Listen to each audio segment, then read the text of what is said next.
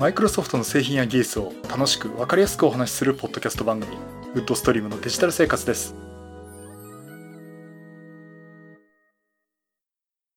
第490回目の配信になります。お届けしますのは木澤です。よろしくお願いします。はい第490回目になります。この配信はクラウドファンディングキャンファイアのファンクラブより皆様のご支援をいただいて配信しております。今回も安根さんはじめ合計8名の方にご支援いただいております。ありがとうございます。ご支援の内容に関しましては、この番組ウェブサイト、windows-podcast.com でご案内しております。もしご協力いただけるでしたらよろしくお願いします。また、リスナーの皆さんとのコミュニケーションの場として、チャットサイト Discord にサーバーを開設しております。こちらは、ポッドキャスト番組、電気屋ウォーカーと共同運用しています。よかったら参加してみてください。Discord サーバーの URL は番組ウェブサイトにリンクが貼ってあります。はい、えー、ということで、490回目と。あと10回やったら500回っていう、なんか10、10回っていうのは10週間後ですからね、多分順調にいけばね。えー、まだ先ではあるんですけどなんかここまで来たなっていう感じがしましたけど。えっとね、今週は、なんかネタがあったかなっていう状況で、まあ、あの、Windows 10の、えー、メイン2019アップデートですね。これあの、やっと、えー、Windows アップデートの方にも出てきたっていうところで、あの、アップデートしますって自分からやらない限りはまだ自動的にっていうわけではないんですが、あの、特にこう、止められることもなくですね、自分がアップデートしたいっつったら、もうアップデートボタンでアップデートできるようになりますんで、新しいバージョンね、ぜひ、えー、試してみていただくといいかなと思っております。もちろんね、安全牌で、あの、やっていきたいって方、あの、その、そのままっていうかね、皆さんの考え方あると思いますんで、まあ、それぞれね、やっていただければなと思っております。さて、そんなところでですね、あの、今回お話しするのは、誰が得なんだよっていうと、あの、こういう情報を発信する人間側については面白い話かなと思ってお話をさせていただきます。えっ、と、これね、これおそらくかなり有名なソフトらしいんですね。で、ただ私はこういうことをしてなかったんで、今更ながら、ああ、すごくいいのソフトあるじゃんっていう感じがしてます。どんぐらいすごいことかっていうと多分、あの、表計算をしたいんですよねって、え、エクセルってソフトがあるんです。びっくりしたって言ってるぐらいの当たり前すぎる話だと思うんですけども、えー、今回お話しするソフトは OBS Studio ですね。オープンブロードキャスターソフトウェアという、えー、略して OBS というこのソフトなんですが、え、これはですね、あの、何をするソフトかっていうと、ビデオ配信、これをやるソフトです。えっ、と、まあ、YouTube とかね、まあ、いろんなあの動画とか配信をされてる方多いと思うんですが、え、それにね、すごく便利なソフトです。で、一方その、配信するだけじゃなくて、これ特に私なんかなんですけど、いわゆる録画するっていうかね、動画ファイルを作って YouTube にアップするとかね、え、そういった使い方でもね、すごく便利に使えると思います。え、ちなみにあの、私、YouTube は、え、チャンネル持ってて配信をしています。えっと、一応言っときますけど、https コロンスラッシュスラッシュ www.youtube.com スラッシュ c スラッシュ windows-podcast ここに行きますと、えー、私のチャンネルがありますんで、えー、現在1300人の登録の方がおられますんで、あの、よかったら、チャンネル登録をと。なんかすごく YouTuber っぽく言ってしまいますけども、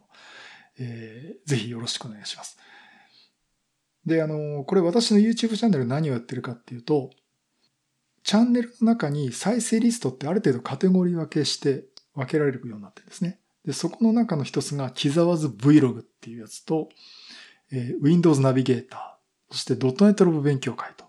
いうので、今3つのカテゴリーでやっています。あ、もう一つあの、このポッドキャスト番組の音声配信も、えー、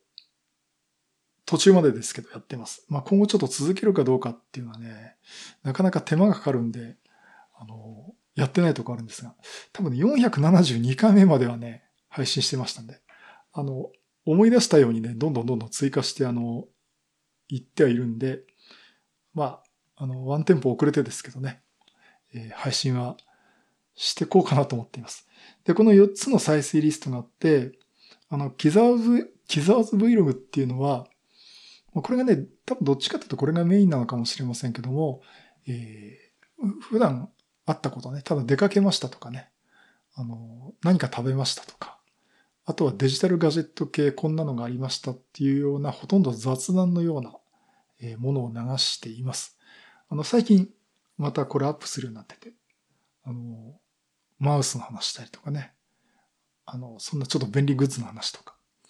えー、カツカレーを食べに来ましたとかですね、そんなような話をしています。そして、あの、もう一つ、Windows Navigator っていうのが、これね、ちょっと最近更新してないので、これからはこれ頑張っていこうかなと思ってるんですけど、あの、Windows 関係、このポッドキャスト番組で喋ってるようなことを、え動画で配信するという。結構手間がかかってるんで、え最近あまりやってないんですけど、あの、実際画面見せながらね、え解説をするということをしています。そして、ドットネットロブ勉強会っていうのが、そのドットネットロブ勉強会の講演内容をですね、え録画の動画のファイルを入手してご本人に了承を得た場合に限ってですね、アップをしています。ですから、あの、もちろん私自身の、えー、講演のね、セッションの内容もアップしています。これが結構、あの、流行ってるのがあって、最近の一番アクセス多いのは実はこのチャンネルの、あこの再生リストの、え、私のですね、Git と GitHub についてのあの、登壇したやつなんですよ。もう1年ぐらい前なんですけど、それがね、結構再生されています。うん、だからまあ、あの、誰かのね、こう、お役に立ててるんじゃないかなと思ってますんで、まあ、やっぱりこういうことはやっていきたいなと思っています。さて、では、こういった動画をですね、どうやって撮ってたかっていうと、えっ、ー、と、今は、あ、今まではですね、動画は一応カメラを使ってて、サイバーショットを使ってました。コンデジですね。サイバーショットを三脚につけて、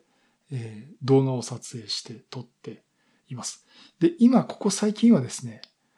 えー OMD EM5 Mark II っていう、まあミラーレス一眼を使って、えー、フル HD の60フレーム、そこまで入れるのか、いるのかっていう話もあるんですけども、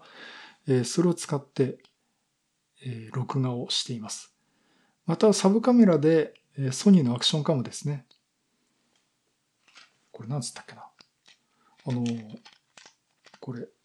いただいたんですよ。あのいただいたっていうのは、正確には、えー、じゃんけん大会で、えー、勝っていただいたんですが、これソニーのですね、アクションカム HDR-AS100V という、もうこれ今見るとね、5年前の、5年前に発売になったソニーのアクションカムです。これ結構ね、あの、電子式の手ブレ補正とかもあって、ある程度ね、これ手ブレ補正効くんで、これであの、結構外で撮ったりとかもしてますけど。うん、でもあの、オズモアクションでしたっけ？あとはね、GoPro Hero 7とかね、最近ちょっと撮り始めるとね、ああいうの欲しいなと、ちょっと思っています。って話が逸れちゃいましたけど、それも使ってて、あとあの、録音は、まあ、あの、オリンパスの IC レコードを使ったり、えー、最近は、えー、タスカムの DR40X っていうね、えー、IC レコードを使ってやっています。で、ソフトなんですけども、えっ、と、今まではですね、あの、ソニーが開発して、今ちょっと別の会社に移管しちゃったんですが、ベガスプロっていう動画編集ソフト、ベガスプロ13というのを使っています。今、最新が15、16でしたかね。もう今、ソニーの手から離れちゃってるんですけども、えっ、と、これ、ソースネクストからも発売してまして、えー、ちょっと時々、セールをやるんでね、5000円ぐらいで買えたりするんで、それもいいかなと思ってますけども、このベガスプロ13ね、あの、使ってて、まあ、バージョンが 2, 2世代ぐらい古いんですけども、よく落ちるんですよ。突然落ちるんです。いなくなるんですね。だからまあ、こまめにセーブをしてっていうのをやってるんですけども、ちょっともうバージョン上げたいけど、動画編集ソフトを買うのは厳しいかなって。ましてやね、あの、プレミアなんてね、アドビのあの、し、あの、サブスクリプションはね、入ってますけどね。あの、それはあの、ライトルームとかフォトショップの、あの、月額1000円ぐらいのね、えー、やつだけなんで、フルセット入るのはちょっと使い、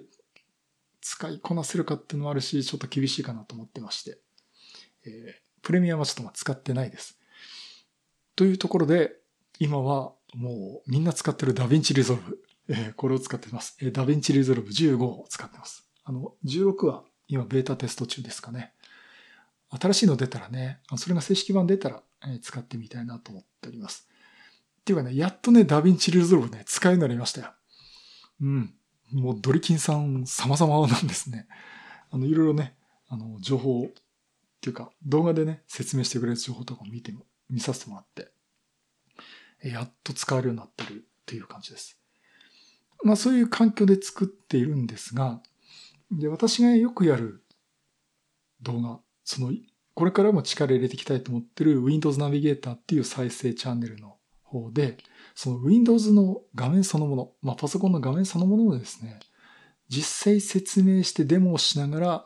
ピクチャーインピクチャーで端っこに私が、あの、一応顔出して喋っているところも撮ってるんですね。ちょっとリアリティ持たせた方がいいかなと思いまして。えー、そういうのをね、重ね合わせて、えー、やっています。で、それをね、やっぱりあの、ベガスプロ使うと、結構調整がめんどくさいっていうかね、まあ慣れてしまえばいいんですけども、ちょっと間開けるとね、これどうやって使うんだっけっていうのがよくあったりとか、えー、してですね、なんかここうまく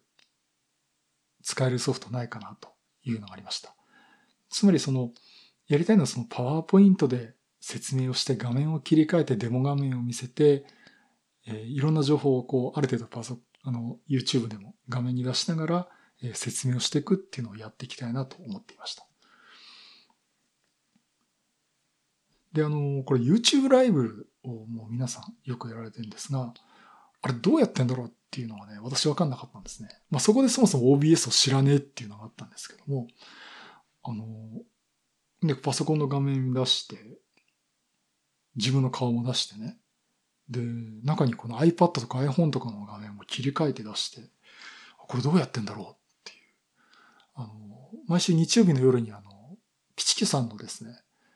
ライブ、私必ず、とか、まあよ、よほどのことないからに必ずあそこを見て、ライブでもチャットとか入って参加してるんですけど、えっ、ー、と、大常さんとかおちゅんさんがですね、いろんなこと切り替えてやってるんですよね。これどうやってんだろうなとずっと思ってまして。まああいう感じでね、人にこう説明するものを作りたいなと思っていました。で、あの、私がそのドットネットの勉強会でやってるセッションっていうのは、あの、こう、スライドを作ってやるんですね。だいたい50分とかの時間をいただいて、いただいてっていうか自分がスタッフだから いただいてとおかしいですけど、えー、あの、ストーリー立ててですね、こういう解説をしますっていうのを作って、本当パワーポイントでスライドを作って、マイクロソフトのセミナルームとかでお話をするんですが、まあ一回だけなんですよね。あの、ワンクマって勉強会でも、ドットネットラボでやった内容なんですけども、やらせてもらっていいですかねつって、あの、別の勉強会でもね、やらせていただくことあるんですけども、だいたい1回やるだけ。50分だけ。で、あの、そんな多くの人が聞いてるかっていうとですね、そうでもなくて、本当多くても30何人。まあ、一回あの、50人、60人ってありましたけど、大抵は20人とかそんぐらいで、で、全員が全員興味あってるわけじゃないし、スタッフもね、スタッフの仕事してるんで私の話聞いてない人もいまして、まあそれはしょうがないんですけども、そう、せいぜいその10人とか、そんぐらいの人だけにね、配信してるのはちょっともったいないかな。もちろんその人たちがね、ためになれば、それはそれでありがたいんですけど。というところでもっと広めたいなっていうのもあるんですね。せっかくこうスライド準備したんだ。ただ、あの、当日スライドを録画をするんですけども、本当にあのカメラを置くんですね。スライドスライドのプロジェクターの前にね。あの、カメラを置いて、ホームビデオみたいなやつね、ハンディカムみたいなやつで録画して、それをあの、YouTube でも配信してるんですけども、やはりあの、音質的とか、あと、スライド投影したやつをカメラで映してるんで、まあ、あの品質は良くないんですよね。せっかくあそこまでね、パソコンの画面で作ってるのに、ちゃんとしたいなっていうのもありました。そこで、じゃあ、Windows の画面を録画するってどうやるんだろうっていう話になるんですが、あの、Windows の画面そのものはですね、標準でできます。えー、これ Windows 10で、Windows キーと G のキーを押すと、録画ができます。えっ、と、最近は最近はってこのメイン2019アップデートになるとですね、結構いろんなパラメータが出てきて、あの、チャットにも参加できるとかね、え、そんな風に、えー、な設定画面が出てきて、さらに録画もできるできるということになっています。ただこれはゲーム用なんですね。あのゲーム用で、別にゲーム以外のことにもで使えるんですけども、あの、一つのアプリケーションソフトだけを配信できるんです。だからゲームを表示しているウィンドウもしくはゲームを全画面表示している時のウィンドウを録画して配信もしくは、あ、そうか、録画ね、録画もしくは配信をするというものなんですね。で、ですからその私がやりたいのはパワーポイントで説明をして、複数のデスクトップ画面を用意していて、じゃあデモ画面をお見せしましょうって言ったら別の別のデスクトップ画面に切り替えて、画面全体をこう見せながら、もうとにかく画面全体を表示していきたいんですね。もうとにかく Windows に出てくるもの全部を録画したいっていうのがあります。でそういうことできねえのかなって、その Windows キーと G のキーでできなかったんですね。で、いろんなのフリーソフトとかもあるんで、まあそういうのもね、使ったこともあるんですが、えっと、今はですね、NVIDIA のユーティリティで、標準でですね、NVIDIA GeForce Experience っていうのをインストールしてると、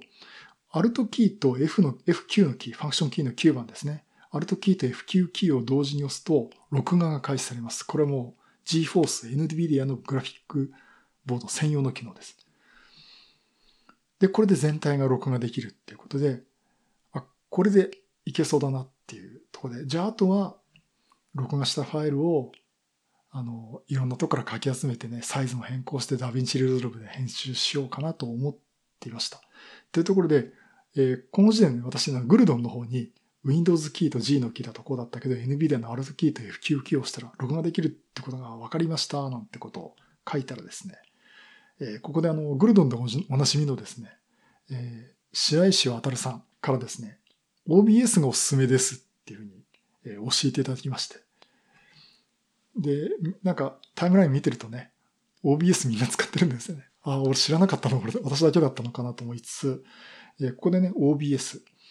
え OBS スタジオっていうのを、え使ってみることにしました。そもそもその OBS っていうのは、まさにそのブロブロードキャスターって名前がついてるくらい、その配信をするためのソフトで、あのまあ、ライブ中継とかもね、えー、そういうこともできるんですけど、もちろん録音ができるっていうことで、ちょっと YouTube ライブはちょっとやってみたいと思います、私。今からじゃあ Windows のなんかの説明をしますつって、みんなから突っ込みを受けて、ね、説明していくっていうの、これ面白いかなと思ってやりたいなと思ってるんですけど、まずはちょっと録画をしたものを配信したいなと思っています。で、これ、このソフトの面白いのは、そのいろんな映像とか音声とかを画面にレイアウトしながら配信や録音ができるんですね。あの、ですから、このえっ、ー、と、動画をこのぐらいの大きさのウィンドウで出して、あとここにアイコンを出してとかね、あの、チャンネル登録お願いしますっていうかね、もうずっと出すわけじゃないんですけど、えー、テキストで貼り付けるとかね。で、その YouTube の画面の中を自分でレイアウトできるっていうこともできまして、で、あ、そうそう、これであの、このアプリケーションそのものは、えオープンソースのプロジェクトで、Windows と Mac と Linux と用意されています。で、ここに使える素材っって言ってるのが、まあ、ソースって言い方をしてますけども、そこに使える素材がですね、えー、画像ファイル、静止画ですね。あと動画ファイル。あとは特定のウィンドウの画面とか、あとゲームの画面とかですね。あとウェブカメラの映像とか、音声ファイルとか、あと本当に直接マイクの入力で入れるものとかですね。そういったあのいろんなソースが使えます。で、これをはめ込んでいって、えー、さらにあの、キャプチャーデバイスとかも使えますんで、まあ私はやらないですけど、例えばプレイステーション4を HDMI で取り込んだやつをキャプチャーデバイス経由で Windows に送り込んで、この OBS の中で混ぜるとかね、できるんじゃないかなと思います。あと、そうだね。リモートでね、他のパソコンの画面貼り付け、動いた状態で貼り付けとかも、ね、できるんじゃないかなと思っています。特にやっぱりありがたいのは、実際動いてるウィンドウそのもの、もしくはその Windows のデスクトップそのものをですね、貼り付けることができますんで、それがすごくありがたいなと思っています。で、実際試してやってみました。えー、っとですね、面白いのが、OBS スタジオそのものをや表示した状態で録画すると、OBS スタジオの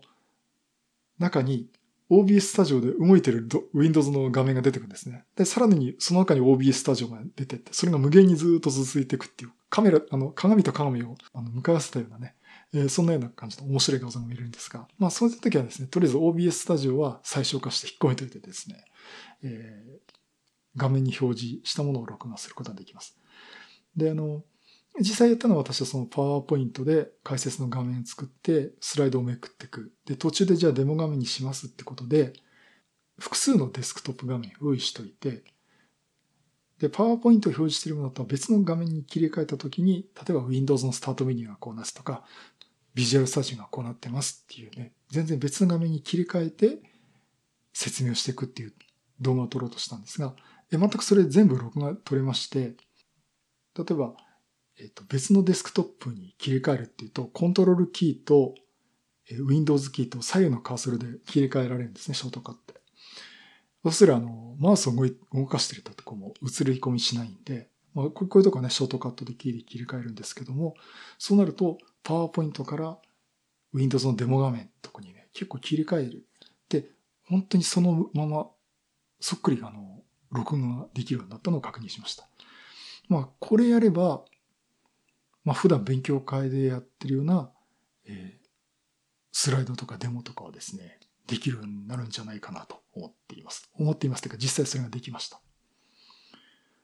工夫次第によっては、まあ、そこまでやらないと思いますけどね、あの、私の後ろにブルーのシートを引いて、で、クロマキーで、あの、後ろね、カットして、えー、本当に私だけがウィンドウと一緒にこう混ざって映るとかね。そんなこともできます。で、あの、そういったことやって、あの、マイクも IC レコーダー使って取り込んでもいいですし、当然 Windows 自身から出る音っていうのも OB スタジオでもあの録画されますんで、えー、まあそういった音声も入れて、一通り話をしてっていうのを作って、で、最後その切り張りとかね、えー、タイトル入れたりっていうところは、えー、切り出した画像を、ちょっとここは DaVinci Resolve 使ってみたいなっていうところで、え DaVinci Resolve でも、例えば Mac の方はですね、iMovie でもいいと思います。あの、持ってって、最終的な仕上げしてもらえればいいのかなと思っています。まあ、仕上げしなくてもですね、OBS スタジオだけでもまあ完結できますんで、まあ、そこはね、好みに合わせていろいろ工夫してもいいんじゃないかなと思っています。まあそういったところでですね、まあ、これ今後使っていきたいなと思っております。まあ、あの、やっぱり思うのが、まあちょっとさっきも話しましたけどね、あの本当勉強会で登壇の準備して、すごく時間かけてるんですよ。あの、すごく、うん、でもすごくだな。あの、だいたい一週間前他のことできないんで、ぐらい、あの、集中してやっていますんでね。そこまでやって50分話して終わりはもったいないだろうっていうのはすごくあるんでね。それをもっといろんな人に何回も見てもらえればいいかなということでね。あのやはりこういったものを作っていきたいなっていう、作りたいなっていうふうに、え思っています。うん、あのせっかくしたにね、すごく聴講者が少ないケースっていうのもあるんですよ。ね、これはもう仕方がないし、あのイベントってね、開催されるスタッフがもう本当に苦労あると思うんですが、うん、一回、2、3人っていうのがありましたね。うん、まあ、あの、それはそれで、その人たちとほとんどマンツーマンで話ができてっていうところもあって、あの、それはそれで形としてはね、あの、実りあるもんだったと思うんですけども、えっ、ー、と、やっぱりいろんな人に聞いていただきたい。で、何回のためになれば嬉しいなと思ってますんでね、えー、こういうのもやっていこうかなとまあ、今後も引き続きやっていこうかなと思っています。まあ、そういった意味で今回はこの OBS スタジオっていうのは、すごく、あの、便利なソフトかなと思っています。はい、そういうことで、あの、動画をね、作るっていう話をさせていただきました。まあ、あの、全員が全員使うようなソフトではないんですけど、えー、まあ、一人でも多くの方、こういったあの、お話をね、する方が増えればいいかなと思って、まあそういうのも含めましてね、紹介をさせていただきました。はい、えー、以上、OBS スタジオのお話をさせていただきました。はい、第490回は、ビデオ配信ソフト、録音ができるソフト、OBS スタジオについてお話をさせていただきました。うん。あの、最近、動画をね、作るようになって、えっ、と、でもね、あの、これ動画ってそんなに凝る必要ないって言われてるんですよね。まあ今回みたいな使い方は、ここは最低限やんなきゃいけないなっていうのもあるんですけど、あの、最近あの、勝間和代さんがね、あの、この前見ましたけどね、動画どんどん配信されてて、いや、ね、あの、エルシオってあれすごい便利なんですね。まあ、そういうのを見てるとか。でもあれ見ると、そんな設備すごくないんですよ。あれ、アンドロイドのスマートフォン三脚につけてやってるだけなんですよね。面白いのは、その最新、その最初その編集のやり方をご存知なかったみたいで、えー、例えば、クックパッドに、クックパッドじゃないか、あれとかヘルシオに、ね、いろんなじゃがいもとか入れました、ボタンを押しました。で、ここで配信終わり。で、次の配信で、出来上がりです、食べてみますっていうのも別の配信をしてたんだけど、えっ、ー、と、最近あの編集するっていうことをやるようになられてみたいで、えー、一つの動画にしてますけど、そんな手間かけてないんですよね。手間かけてないんですけど、やはりこう説明がお上手だっていう、やっぱりコンテンツの中身だなっていうのをすごく感じたんですが、あの、お話聞いてると、YouTube の方も言われてるらしいんですけども、